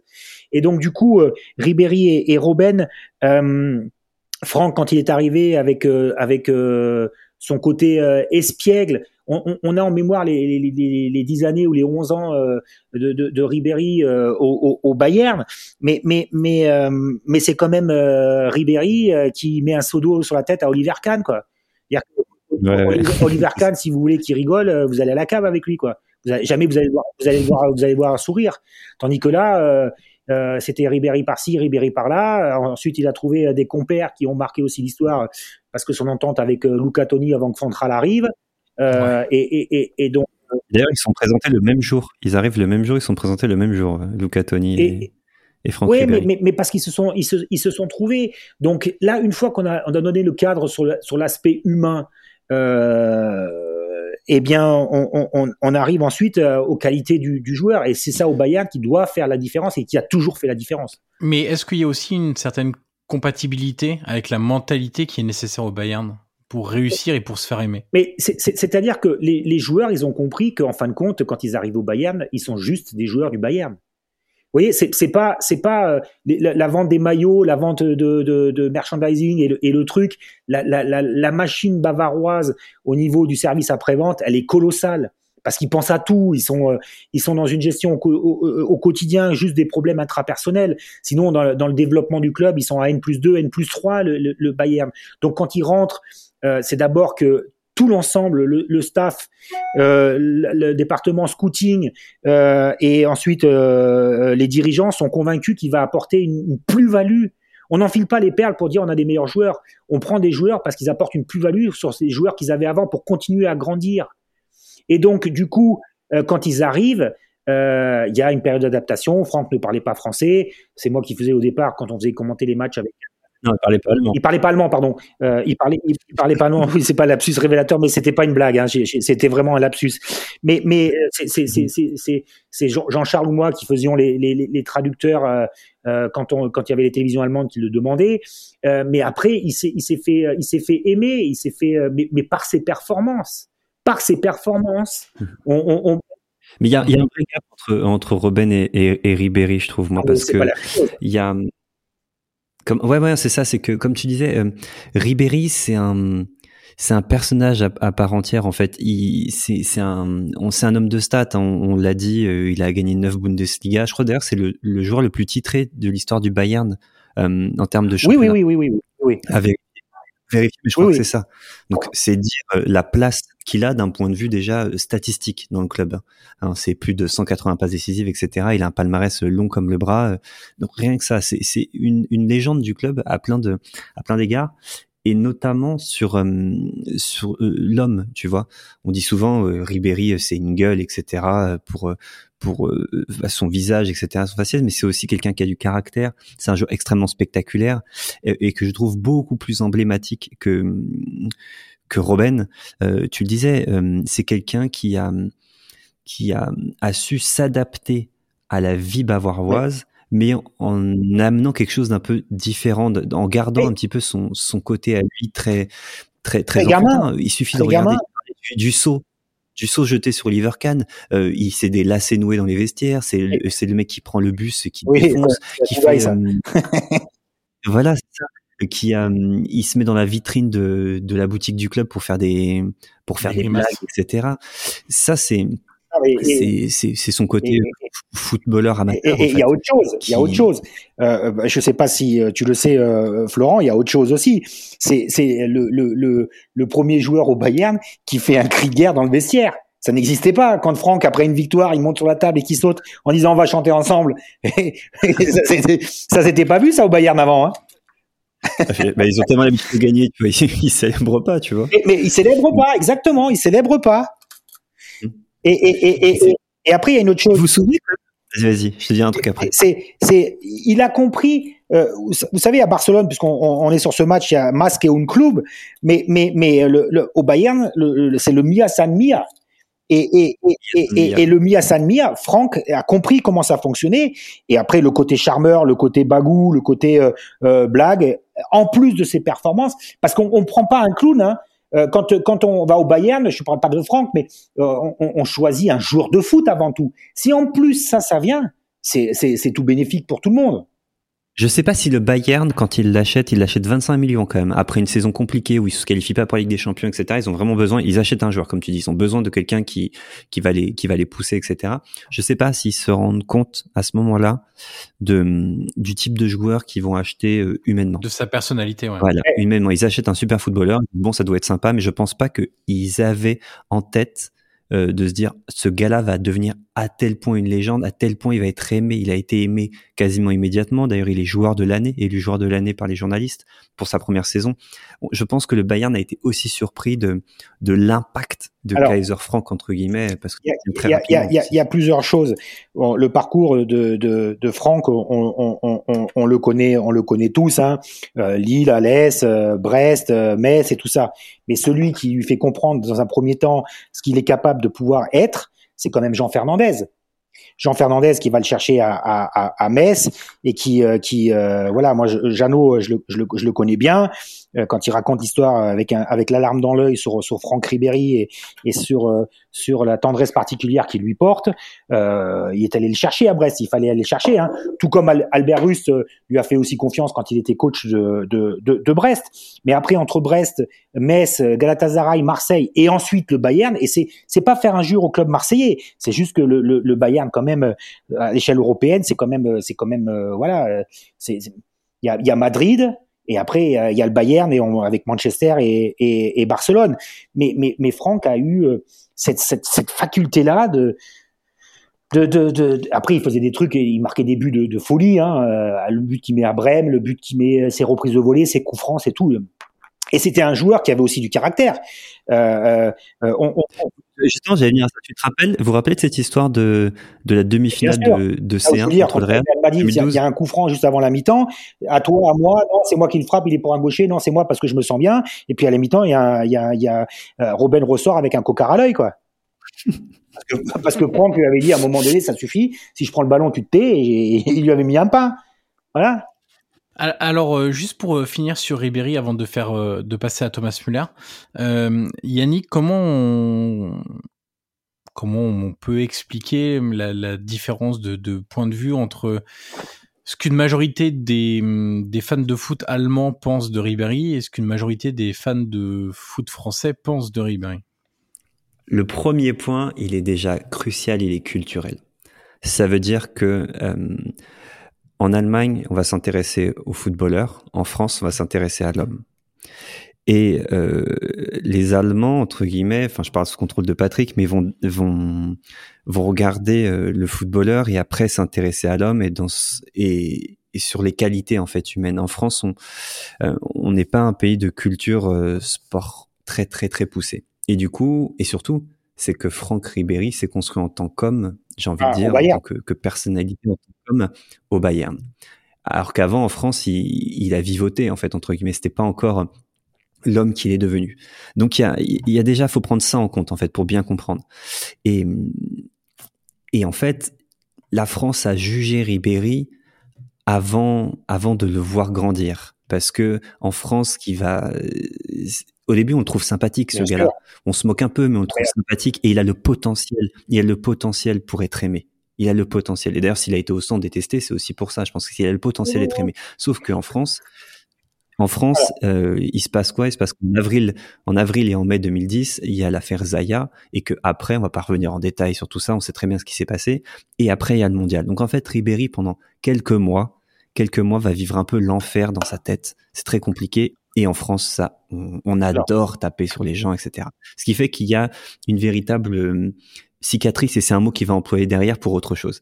Il y a une, il y a une coupure, une rupture total qui se fait avec la France. Et en plus, il va, il va en Allemagne, un pays qui n'est pas euh, footballistiquement, qui n'est pas très regardé en France. S'il avait été en première ligue, dans les Arsenal, etc., machin, peut-être au Real Madrid, peut-être qu'on on l'aurait suivi un peu plus. Mais là, il part en Allemagne dans un championnat qui a pas encore la hype qu'il y a aujourd'hui, parce qu'en France, on, on capte pas que c'est un championnat qui gagne des, des coupes d'Europe, mais ça, on a du mal à capter. Donc il y a ça. Et en fait, petit à petit, ça va s'étioler en fait, parce que Ribéry ne va plus faire l'effort de la France parce qu'il n'a aucun intérêt à le faire, parce qu'il a trouvé une famille, il a trouvé un, en fait un, foyer, un foyer au sens noble du terme, et, la France va, va, va aimer d'autres personnes entre guillemets. Et donc du coup, petit à petit, ça va, ça va se défaire. Et, et le point culminant de ce désamour entre guillemets, c'est le Ballon d'Or en 2000. Donc le saison, le match dont on parle, c'est celui. Euh, vas-y, dis-moi. Alors franchement, c'est dans, dans l'analyse, moi je pense que euh, c'est encore une fois c'est c'est brillant, c'est très très bien. Donc euh, le, le, coup, euh, alors il y a, juste une petite interrogation. Euh, c'est sur la, la, genèse de. Il n'est pas aimé en France. Euh, euh, il n'est pas aimé en France dans un second temps.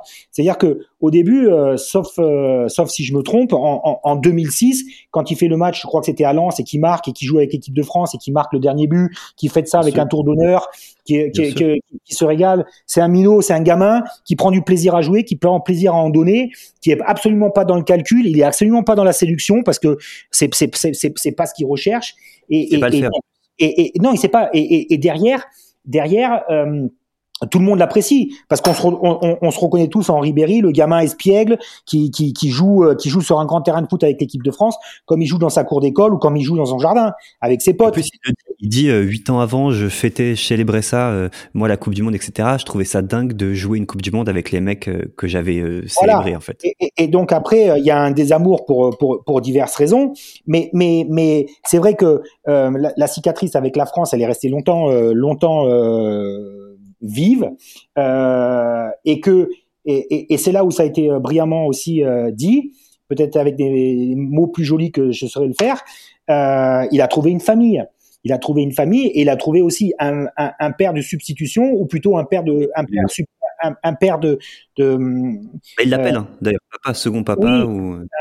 Un, ou, ou, ou Lyonès est celui qui va lui expliquer aussi certaines choses de la vie de la, de, de la vie, de, par rapport à son ressenti, par rapport à son expérience. Un, un, père spirituel, je sais pas, mais en tout cas euh, un, un, père référent où quand il avait besoin de quelque chose, d'une décision ou un truc comme ça et d'une orientation, euh, euh, il y a toujours eu de la part de Oulionès une oreille très attentive. Et, et, et, et je pense qu'un des rares joueurs, il, il, aime tous ses joueurs, hein, Oulionès. Tant qu'ils sont sous contrat, il aime tous ses joueurs, Oulionès. Mais la, la, la, la, particularité, c'est que avec avec Franck Ribéry, il y avait encore autre chose. Et, et, et, je vais pas rentrer dans les détails parce que c'est un truc qui s'est qui s'est qui s'est réglé autrement. Quand on a eu le souci avec Franck Ribéry, euh, Monsieur Eunès a été a été un élément important dans le fait de, de, de, de résoudre ce, ce, ce, problème. Parce que s'il y avait eu quelqu'un qui l'écoutait, euh, c'était c'était Lyonès. Et, il continuait parce que tu vois sur ce, ce côté des amours, il aurait pu être un petit peu euh, tu vois, ce, cet amour, ce retour avec la France, il aurait peut-être eu un petit peu de, de réconciliation au moment du Ballon d'Or cette année-là où, Alors, Ribéry marche sur l'eau. Tu sais, il doit gagner. C'est là, où je voulais en venir. C'est là où je voulais en venir. Euh, et je vais prêcher un tout petit peu pour euh, pour la paroisse qu'on forme avec mon binôme euh, Jean-Charles Sabatier. En 2013, s'il y en a un qui doit avoir le ballon d'or, c'est lui. Regarde, et je te dis, et rien que pour ça, je te donne juste deux, trois stats que j'ai. Parce que, alors évidemment, cette année-là, Ronaldo met 66 buts. Messi 42, Franck 22. Mais sinon, tous les titres les passes tentées, les titres, évidemment, hein. mais au-delà de ça, les passes décisives, les passes tentées, les occasions créées, les centres, les dribbles, les interceptions, les tacles réussis, bref, toutes les stats sont pour lui, tous les titres sont pour lui, mais voilà, c'est euh, le ballon d'or à l'époque et le meilleur buteur européen. Et, pourquoi, pourquoi je parle de ça, de mon binôme euh, ou notre binôme qu'on forme avec Jean-Charles Sabatier, parce que s'il avait des bons, des bons ambassadeurs euh, euh, en France, ceux qui poussaient vraiment euh, euh dans, dans, dans, dans, les interviews ou dans nos, nos, commentaires de match ou dans, dans ou, la petite influence qu'on pouvait avoir à l'époque avec, avec Jean-Charles, c'est qu'on est vraiment peut-être les deux seuls, allez peut-être une, poignée de cinq à avoir défendu bec et ongle Franck Ribéry jusqu'au bout du bout en France pour, vous savez, il y a, y a, ce qu'on fait bien, je parle là sous votre contrôle, puisque vous êtes des spécialistes de la Liga et des spécialistes aussi euh, du, du, du, de la Serie A.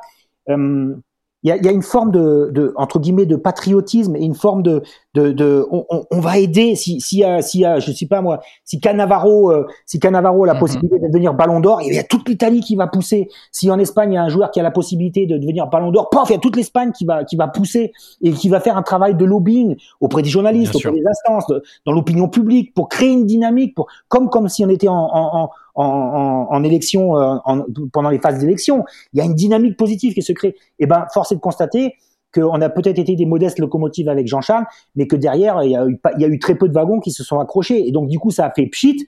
Et peut-être que Franck, lui, j'en ai jamais discuté avec lui, a eu le sentiment que euh, il n'a pas été poussé ou il n'a pas été aidé comme il aurait dû. Il aurait dû l'être pour obtenir ce ballon d'or parce qu'il y avait des stigmates de autre chose. Quoi. Justement, le ballon d'or, c'est une grande cicatrice, il utilise ces mots-là, il dit c'est un épisode qui était difficile, c'était incompréhensible, j'ai gagné tous les trophées, je ne pouvais rien faire de plus.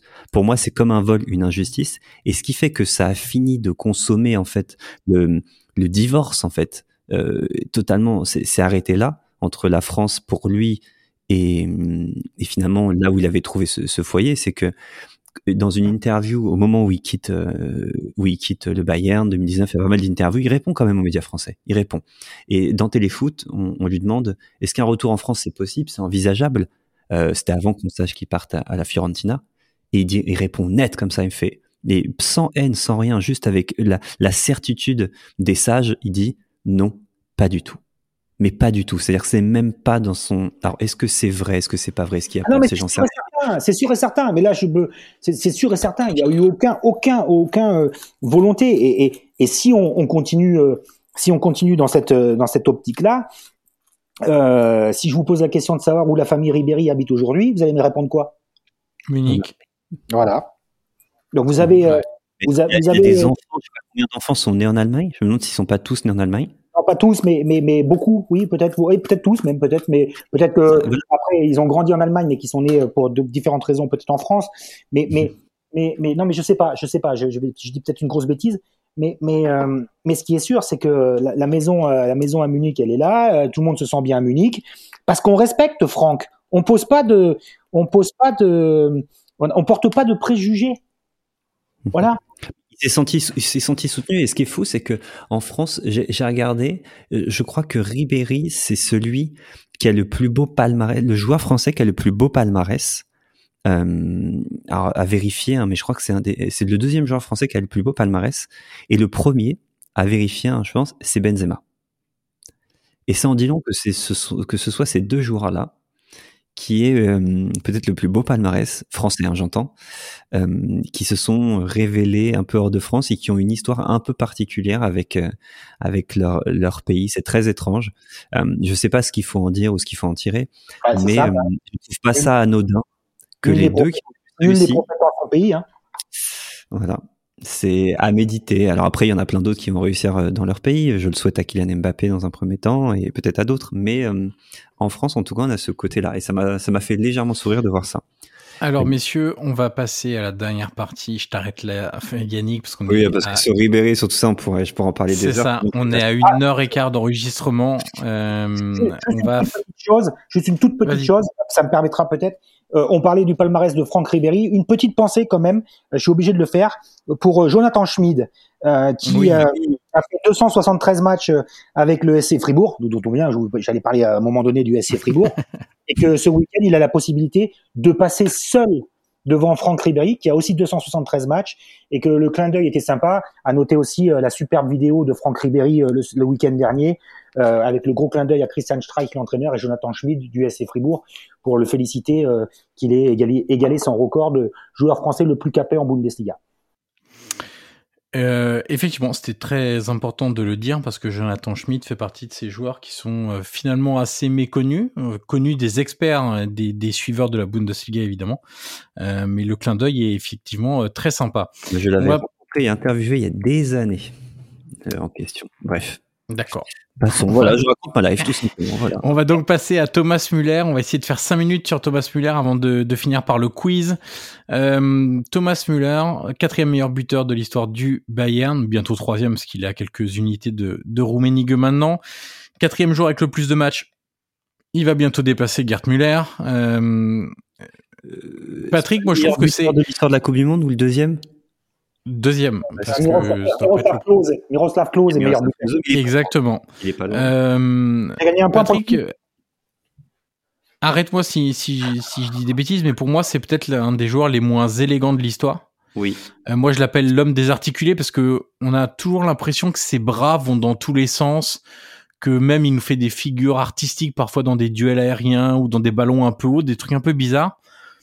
Mais c'est un joueur même au-delà de l'efficacité, euh, c'est un joueur réaliste en fait. Le, il est aussi laid à regarder qu'il est intelligent, je trouve. Ouais, voilà. En fait, le, le mot qui, l'adjectif pour moi de Thomas Müller, c'est concret. C'est-à-dire que pour moi, à chaque fois qu'il doit faire une action positive, eh ben, elle se déroule comme ça. C'est-à-dire que quand il faut faire le bon choix, il y a le bon choix. Quand il faut être efficace, il faut être, il est efficace quand il faut se déplacer dans tel espace pour donner de l'espace à un coéquipier, il est là. Quand il faut faire un appel, il est là. Quand il faut faire le repli défensif, il est là. Et même quand il doit sortir sur ce match-là, même quand il doit sortir sur blessure, il reste et il marque. sur ce match-là, il, il, demande à sortir juste avant et on lui dit reste un peu et il dit bah ok je reste, je marque mon but et je me casse. C'est ce qui s'est passé.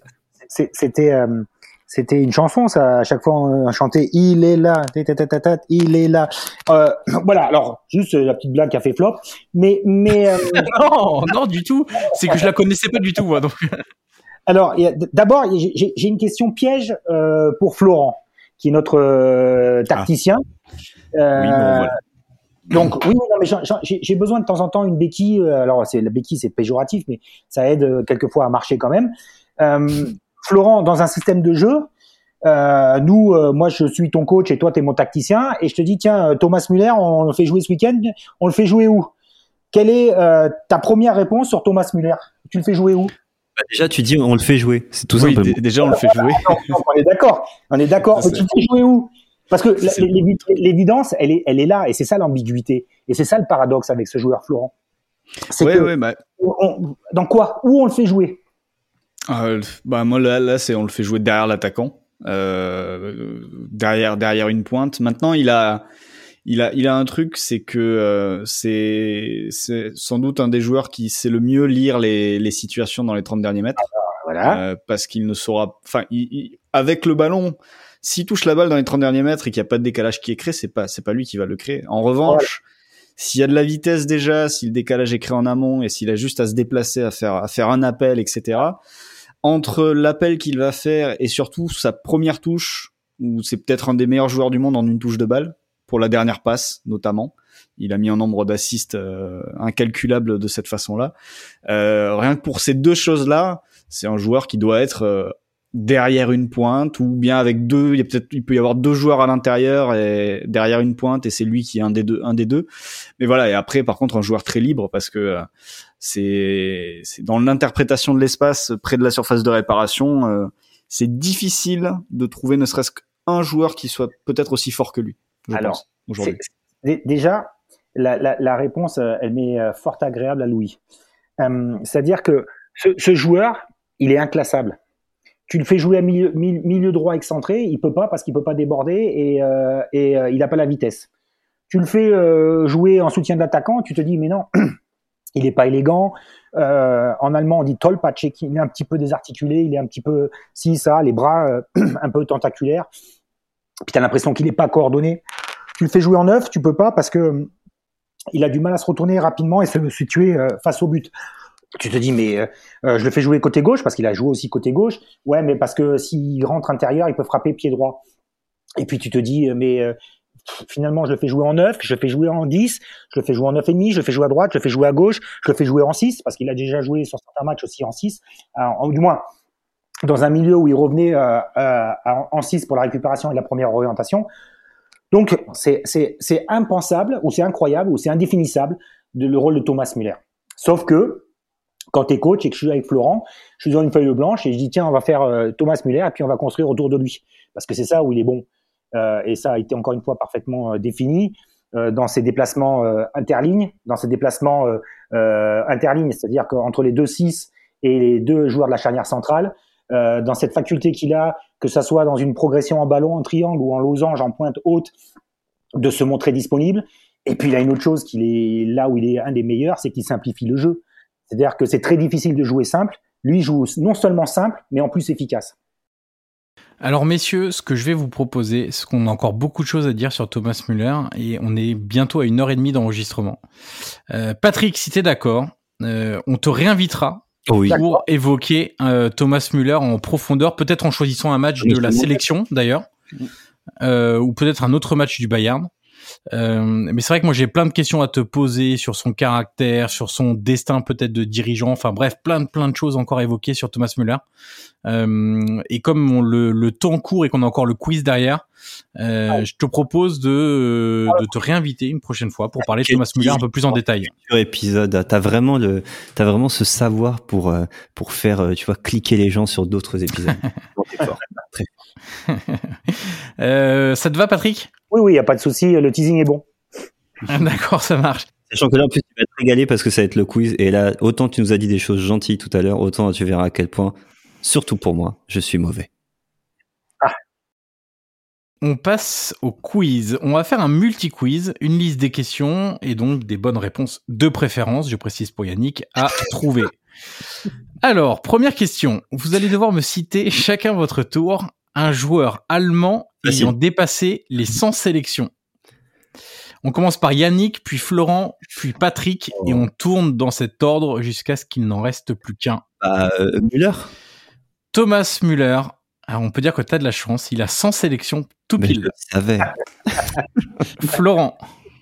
Euh, Manuel Neuer Manuel Neuer n'est pas à 100 ah. sélections. J'avais un doute en plus en me disant. Patrick.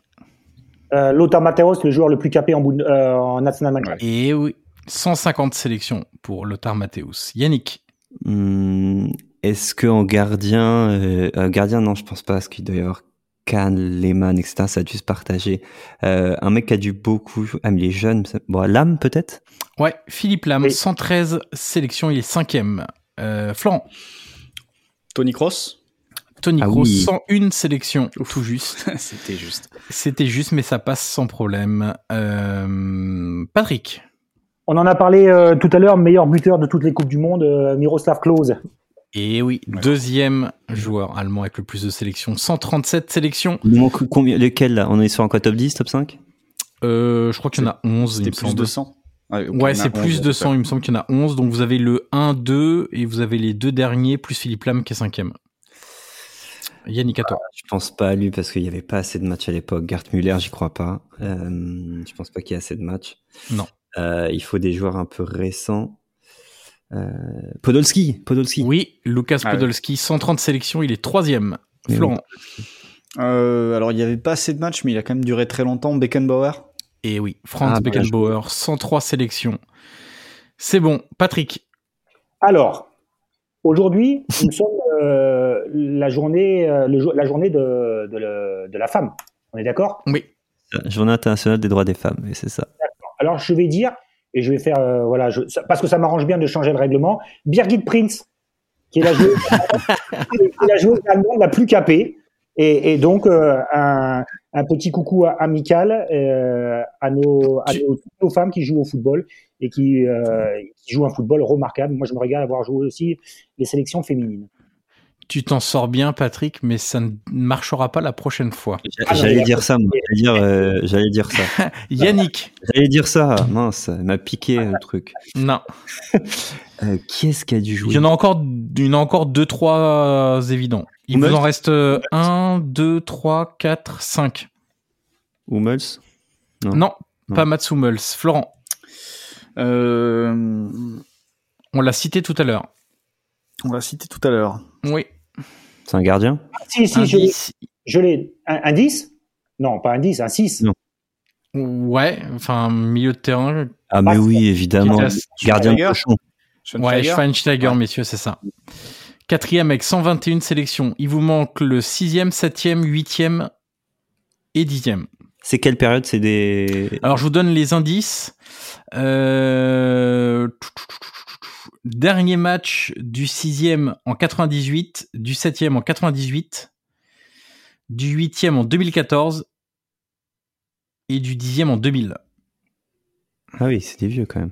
Donc, il y en a trois qui sont de la même génération, 98, 98, 2000. Et à Euh, non, euh, 98, ça doit être Thomas Hessler, Oui, exactement. Un de mes joueurs préférés allemands. Le petit numéro Thomas 10, Hessler, qui était magnifique. Munich 1860 Basler. en Italie. Et de la Roma aussi, Thomas Hessler, Oui. précisons-le. Jürgen Euh, Kohler Jürgen Kohler, exactement. et Klinsmann. Défenseur central. du coup. Klinsmann, exactement. Ah, attaquant également. Euh, tous les deux, leur dernier match, c'était contre la Croatie le 4 juillet 98, C'est les Jürgen lors de la Coupe du Monde. exactement. Il vous manque donc le huitième 2014, dernier match en 2014 contre l'Argentine, donc lors de la Coupe du Monde, la finale, qui arrête sur un titre de champion du monde?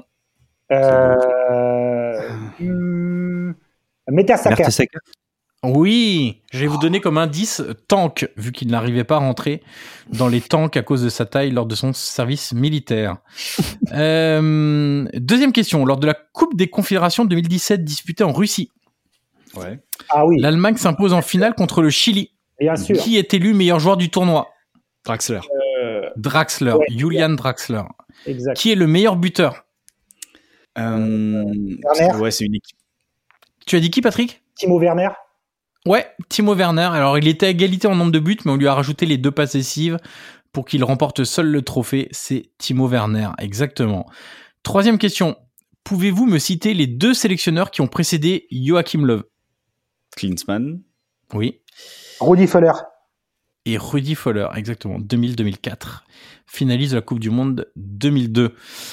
Combien de joueurs allemands différents ont remporté le Ballon d'Or? Chacun me donne un entendu. chiffre avant de me donner entendu. les noms. Ah, combien de joueurs allemands différents ont remporté le Ballon d'Or? Alors, vous devez me donner un chiffre avant de me donner les noms. Attends, À je votre avis, combien de joueurs allemands ont remporté le Ballon d'Or? Moi, j'en ai trois sûrs pour le moment. Euh, Ouais. après, il va y avoir peut-être un, un- un- un quatrième. Euh, je, je vais donner. y a- y a- Je veux dire 5. Yannick, tu dis 5 Ouais. Vas-y, je t'écoute. Ah, faut les C'est donner. la bonne réponse. Ah oui, bah évidemment. Tu as. Euh, euh, Ça commence mal. Beckenbauer. Beckenbauer, 76. Euh, tu dois avoir. euh, Non, Klinsmann, j'y crois pas. Klinsmann, non? Non. Non, pas non, Klinsmann. non, non. Mathias Zammer. Ouais. Sammer. Alors, Mathias Zammer, 96. Mhm. Euh, Lothar, Matthäus, Lothar, Lothar, après sa Coupe du Ouais, Monde. Matthäus, hein. 90, Coupe du Monde. Euh, Il vous en manque deux. Ah, il en- et donc, il y en a cinq. Il y en a cinq. Rummenigge. Ouais, il y en a allez, cinq. Patrick. Rummenigge, 80-81. Le seul Allemand à en avoir gagné deux. Et Euh, Et Est-ce que c'est pas Gerd Müller le dernier? Gerd Müller Non. en 70. Ah, je me Voilà. rappelle. Si, si. Ah oui, mais c'est la même naissance. Ah oui, et justement, justement, en 70, il gagne devant Bobby Moore et Luigi Riva. Eh oui. exactement. Cinquième question et avant-dernière question. En partant de cette saison, donc euh, celle dont on vient de parler, 2012-2013, est-ce que vous pouvez me citer le meilleur buteur du Bayern en Bundesliga saison par saison? Lewandowski. Oui, voilà. c'est bon, c'est fini. Fini. Euh, c'est bon. Lewandowski, Lewandowski, Alors. Lewandowski et Lewandowski. Lewandowski, ça marche seul entre 2015 et 2020. Enfin, 2015-2016 et 2019-2020. Mario Gomez. Non, Luca Toni. non. Il vous manque 2012-2013, 2013-2014, 2014-2015. Giovanni Elbert. Non, Non. Tho- euh, Thomas Müller a dû le faire au moins une fois, non non. Non plus. Non. Hmm. Mandzukic Non. Oui, Mandzukic. Ouais. 2012-2013 et 2013-2014, c'est avec 15 buts. Euh, Sachant que le meilleur buteur en 2013, c'était Kisling de Leverkusen, Oui. avec Stéphane- 25 buts. Euh, et le meilleur buteur en 2013-2014, c'est Lewandowski, mais il était à Dortmund avec 20 buts. Et donc là, c'est pour le meilleur buteur de la Bundesliga. hein, je parle pour Lewandowski, 20 buts avec le Dortmund. Mm. Et le meilleur buteur du Bayern, c'était Mandzukic avec 15 buts. Il vous manque celui qui accompagnait Lewandowski lors de la saison 2014-2015 comme meilleur buteur du Bayern, sachant que le meilleur buteur de la Bundesliga cette saison-là, 2014-2015, c'est Alexander Mayer de Francfort. Il a- il a- il a Euh, marqué combien de buts 14 Lewandowski, Non, Mehmet Scholl, non 17 buts, non. Bah, 17 non. buts. Euh, Ah non. euh, Roy Mackay Non. Ro- Robin, non Robben, exactement. Je crois que c'est Florent, Ariane. Robben et Robert Lewandowski avec 17 buts. Chacun, dernière question. Et là, si vous avez bien écouté ce que je vous dis tout à l'heure, il y a un gros indice. Quels Ah. sont les trois joueurs étrangers à avoir disputé le plus de matchs de championnat dans l'histoire du Bayern? Ribéry. Alaba. Oui. Robert. Et maintenant, il faut trouver le troisième. Et c'est là qu'on s'amuse. Non. Euh, Euh, Sagnol. Non. Oui, il a moins.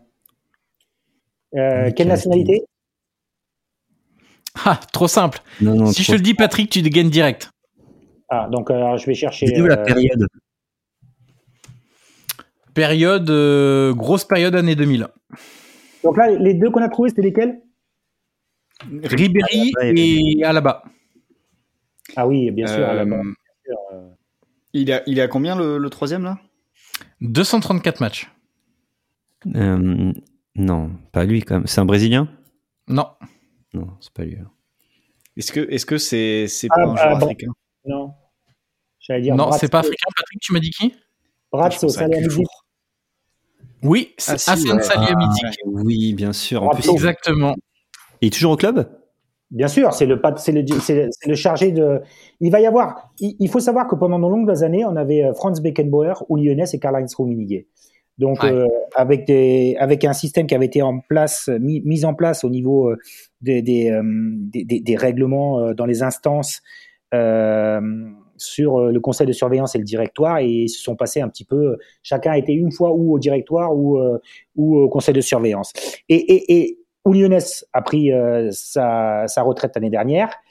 Euh, Franz Beckenbauer, pour des raisons que l'on sait euh, depuis, euh, depuis plusieurs années. Et le dernier euh, des trois Mohicans, c'est Karl-Heinz qui va arrêter. Et pourquoi j'en parle? Parce que ces trois hommes vont être remplacés par trois qui ont, qui ont fait, le, le, au, moins, au moins deux qui ont fait le Bayern. Bratzo Salihamidzic, qui est la cheville ouvrière de toute la partie sportive.